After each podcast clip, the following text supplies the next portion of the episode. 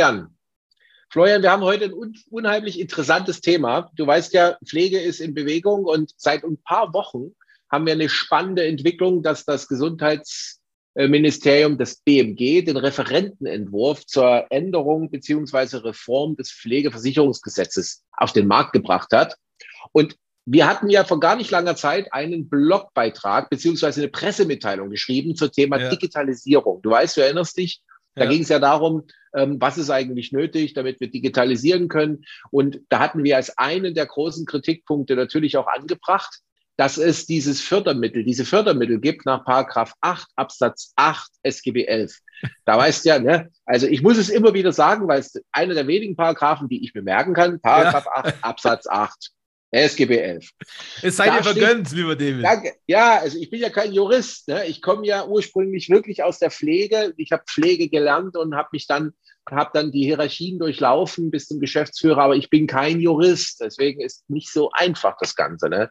Auf jeden Fall dieser, diese Regelung zum Ausgleichsfonds zur Digitalisierungsförderung in der Pflege, die äh, war ja schon immer ungenügend. Das hatten wir ja auch festgestellt. Wir haben ja geschrieben in unserem äh, Pressemitteilung an Herrn Lauterbach, Herr Lauterbach, dieses Gesetz, so wie es jetzt ist, ist nicht ausreichend und es muss unbedingt und dringend reformiert werden. Wir müssen also etwas tun, um die Digitalisierung überhaupt ernsthaft voranzubringen, weil wir haben schon unterstellt, wenn du dich erinnerst, wir hatten unterstellt zu sagen, ist das ernsthaft? Äh, reden wir hier von einem echten Willen zur Digitalisierung? Ne? Und, ähm, und jetzt kam der Referentenentwurf, den hatte ich dir geschickt, mhm. habe festgestellt, meine Güte, in diesem neuen Entwurf, in diesem Reformentwurf zum SGB 11 ist exakt das Gleiche wieder drin, was auch schon in dem jetzt gültigen Version des SGB 11 drin steht. Und das hat mich entsetzt. Also ich weiß nicht, wie du das siehst, aber ich muss ehrlich sagen, das ist kein Wille zur Digitalisierung. Ja, also äh, ähm, da gebe ich dir vollkommen recht. Der Wille zur Digitalisierung, der ist, der ist ähm, nicht wirklich erkennbar. Ich habe so das Gefühl, dass, also, wie soll ich sagen, ich habe so das Gefühl bei unserer Bundesregierung, dass, dass die sich nicht denken, wir müssen unbedingt digitalisieren, das, das ist nicht, vielleicht nicht das Wichtigste, aber damit könnten wir am besten ähm, die Zukunft sichern, sage ich jetzt einfach mal. Am besten die Zukunft, äh, die Versorgung in, in der Zukunft ähm, äh, sichern, Pflegekräfte unterstützen. Es sind ja unendlich viele Möglichkeiten, die man mit, mit der Digitalisierung erreichen kann. Und ich habe nicht das Gefühl, dass unsere Entscheidungsträger sich wirklich denken, Digitalisierung ist super wichtig und wir müssen das vorantreiben, sondern ich habe manchmal das Gefühl, dass unsere Politiker, Entscheidungsträger denken, äh, sich denken, hey, eigentlich müssten wir denken, dass Digitalisierung super wichtig ist. Also so eine Alibi-Denkweise haben und genauso ist es eine ja, Alibi-Handlung. Genau äh, die, ja. sie, die sie tun. Dass sie sagen können, hey, wir tun ja irgendwas, wir tun doch was, aber mehr geht halt im Moment nicht. Richtig. So, das ist das Argument, das immer da ist. Und, und ähm, das ist natürlich überhaupt nicht zielführend. Man Nein. muss sich mal anschauen, ähm, äh, wie sind die Zahlen? Äh, du kriegst 40 Prozent refinanziert von deinen Investitionen in die Digitalisierung, maximal allerdings 12.000 Euro. So, wenn wir jetzt sagen, wenn wir jetzt das beste ähm, äh, Preis-Leistungs-Verhältnis rausholen ja. wollen, heißt es, ich als, als Pflegeunternehmer, als Einrichtung, Träger, Pflegedienst, wie auch immer, muss 30.000 Euro investieren in Digitalisierung, die der Qualität der Pflege, der Versorgung dient, muss 30.000 Euro investieren und von diesen 30.000 Euro kriege ich 12.000 Euro wieder erstattet. Das heißt, ich bleibe ja auf alle Fälle auf 18.000 Euro sitzen, die ich selber von meinen Rücklagen finanzieren muss. So. Und das reicht ja noch nicht mal. Ne? Nicht mal im entferntesten reicht das. 30.000 Euro. Was sind 30.000 Euro in dem Rahmen der Digitalisierung? Ne? Also, ja, äh, ganz genau. Mir die Hutschnur. Ganz ja, genau. Du musst ja auch sagen, die, die, die, ähm, die Dienstleister, die wissen das natürlich auch, dass es da einen Fördertopf gibt ja. und die beraten einen sogar dahingehend, die sagen, ah, wir machen die Rechnungsstellung so, dass das auf alle Fälle durchgeht und so weiter. Aber du darfst natürlich auch raten, was die mit den Preisen machen, jetzt wo die wissen, oder nicht jetzt, äh, weil die wissen, dass es die Fördertöpfe gibt. Natürlich gehen die Preise auch nach oben. Also kriegst du das, so vergleichbar mit, mit, ähm, mit ähm, den Preisen in der Baubranche. Ja? Jeder hat sich gefreut, super, die Zinsen sinken und jetzt wird das Bauen wieder billiger. Ja, aber im gleichen Maß, wie die Zinsen gesunken sind, sind die Baukosten gestiegen. Also für den, für den Häuslebauer, sage ich mal, ist unterm Strich alles, äh, der Preis genau gleich geblieben. Und hier ist es natürlich genauso. Ja, ich kriege 12.000 Euro erstattet, aber ich muss so und so viel mehr bezahlen, sodass unterm Strich nicht wirklich eine reale Erstattung rauskommt. Und ich meine, selbst wenn ich die komplette Erstattung bekomme, muss ich die restlichen 18.000 ja auch erstmal irgendwo hernehmen. Das geht ja auch genau. nicht. Und weißt du, woran das liegt, dass die Politik immer wieder in diesem Bereich, aber auch in anderen Bereichen nicht die richtigen Entscheidungen trifft, aus meiner Sicht nicht die richtigen Entscheidungen trifft. Das liegt zum einen daran, dass sie nicht aus der Pflege kommen und keine Ahnung haben, um was es eigentlich in der Pflege geht. Und zum anderen fehlt die komplette Sinnstiftung. Es, sie haben den Sinn nicht erkannt, wofür Digitalisierung in der Pflege eigentlich wichtig ist. Dieses, diese, das, was wir versuchen mit Führungskräften, wenn ich mit Führungskräften ein Leadership Management Training mache, wenn ich Leader ausbilde und trainiere, dann ist das Erste, was ich ihnen beibringe, neben Verantwortung abgeben können und Verantwortung lernen zu übernehmen, ist es, eine Sinnstiftung zu haben, zu wissen, warum tue ich das, wofür tue ich das. Und genau das fehlt, weil sie haben noch nie in der Pflege gearbeitet. Es ist ihnen nicht bewusst, dass Digitalisierung dazu beiträgt, die Menschen, die in der Pflege arbeiten, aktiv zu entlasten.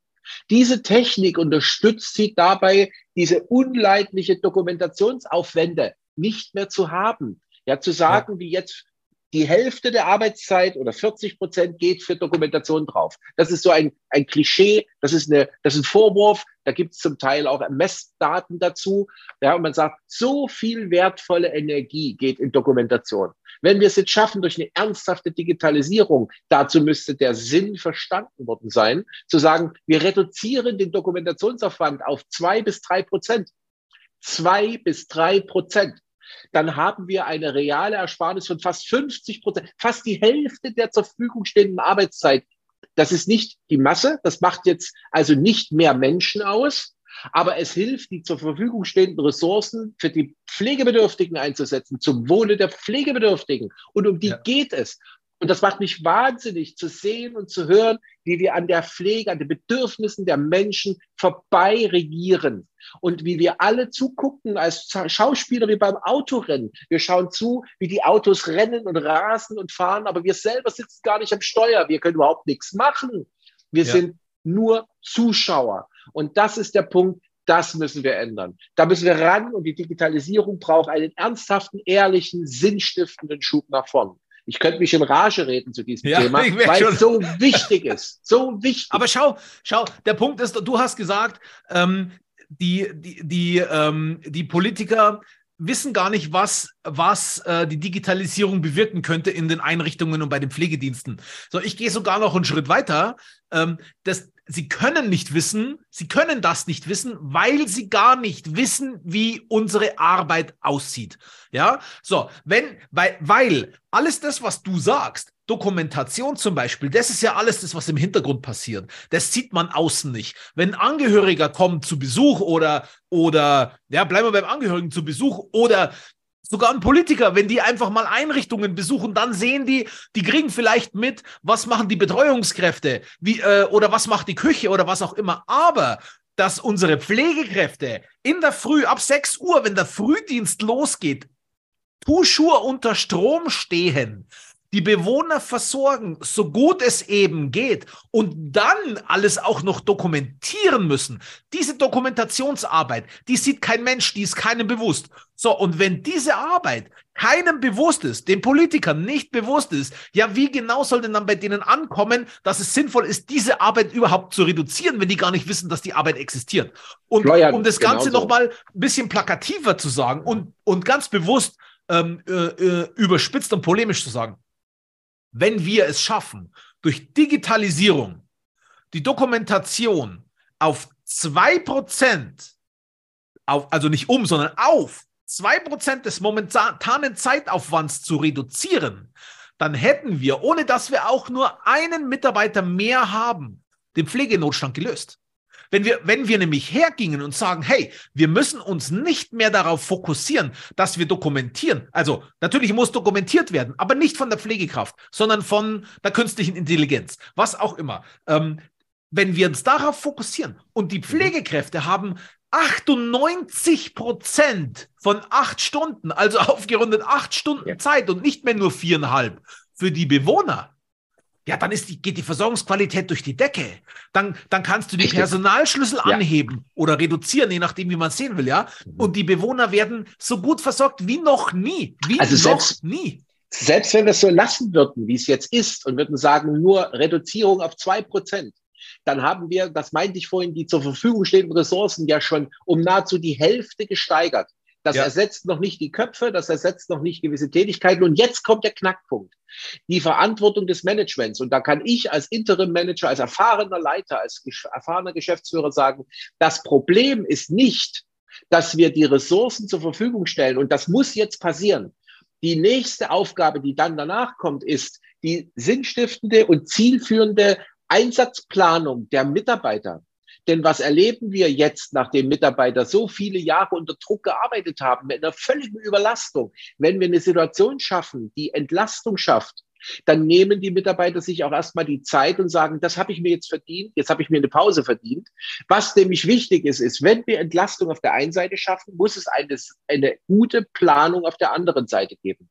Also der nächste Schritt nach dieser Paragraph 8, Absatz 8, Digitalisierungsförderung, die da stehen müsste, 100 Prozent der Kosten für Digitalisierung, für sinnvolle Projekte werden übernommen vom Fonds, meinetwegen bis zu einer Maximalhöhe von 100.000 Euro oder 150.000 Euro, gestaffelt nach Belegung auf den Kopf runtergebrochen, zu sagen, okay, es geht hier um die Bettenzahl. Sie haben 180 Betten. Pro Bett stehen Ihnen äh, meinetwegen äh, 1000 Euro oder ähm, wie viel auch immer. Wir sagen also bei ja, 1000. Ne? Wenn wir sagen würden, 1000 Euro pro Bett Digitalisierungsförderung. Sie haben 80 Bettenhaus, 80.000 Euro kriegen Sie gefördert.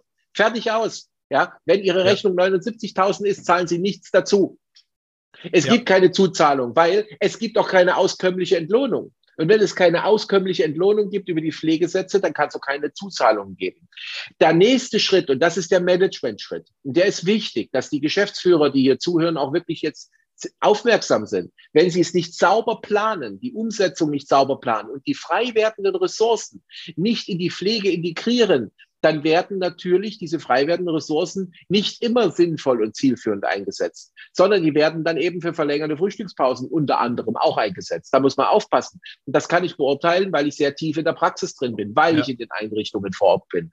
Und da muss dann der Managementansatz anfangen. Ja? Und übrigens nochmal zurück ich bin auch der absoluten Meinung und auch 100 Prozent der Ansicht, dass das Lean Management, das ist das, was Toyota auch macht. Ne? Lean Management ist ein Qualitätsmanagementsystem, was Toyota eingeführt hat oder auch erfunden hat.